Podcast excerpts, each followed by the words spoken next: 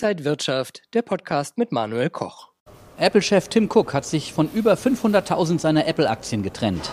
Ist das erlaubt oder gar ein Alarmsignal für Anleger? Das besprechen wir hier an der Frankfurter Börse mit dem Börsenexperten und Chefredakteur von Inside Wirtschaft, Manuel Koch.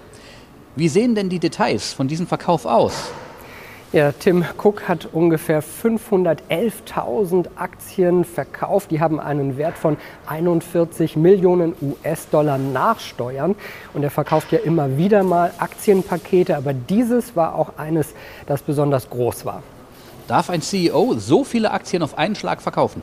Klar, wie jeder darf auch ein CEO Aktien verkaufen, auch in diesem Umfang. Bedingung ist natürlich, dass er nicht über börsenrelevante Informationen verfügt, die noch nicht öffentlich sind. Das müsste man natürlich vorher anzeigen und außerdem wird so ein Verkauf auch bei der US-Börsenaufsicht SEC gemeldet, die das dann auch veröffentlicht. Wie viel verdient denn Tim Cook als Apple-Chef? Ja, das ist eine ganze Menge. Im letzten Jahr hat er fast 100 Millionen US-Dollar verdient. Dieses Jahr gab es dann so einen kleinen Aufschrei, dass er sehr viel verdient. Er verzichtet jetzt auf etwa 40 Prozent seines Gehalts und wird in diesem Jahr etwa 49 Millionen Dollar verdienen. Von diesen 49 Millionen kriegt er 40 Millionen in Apple-Aktien ausgezahlt. Hat denn dieser große Verkauf den Aktienkurs von Apple negativ beeinflusst?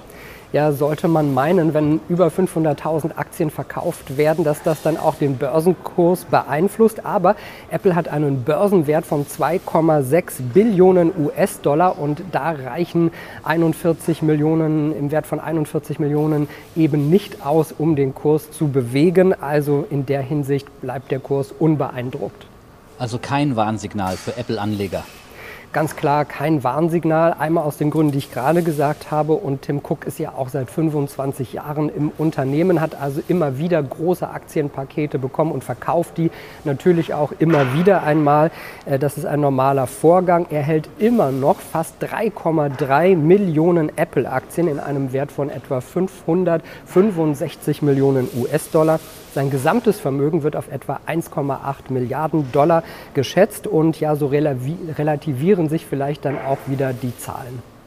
Vielen Dank an den Börsenexperten und Chefredakteur von Inside Wirtschaft, Manuel Koch. Und wenn euch diese Sendung gefallen hat, dann abonniert gerne den Podcast von Inside Wirtschaft und gebt uns ein Like.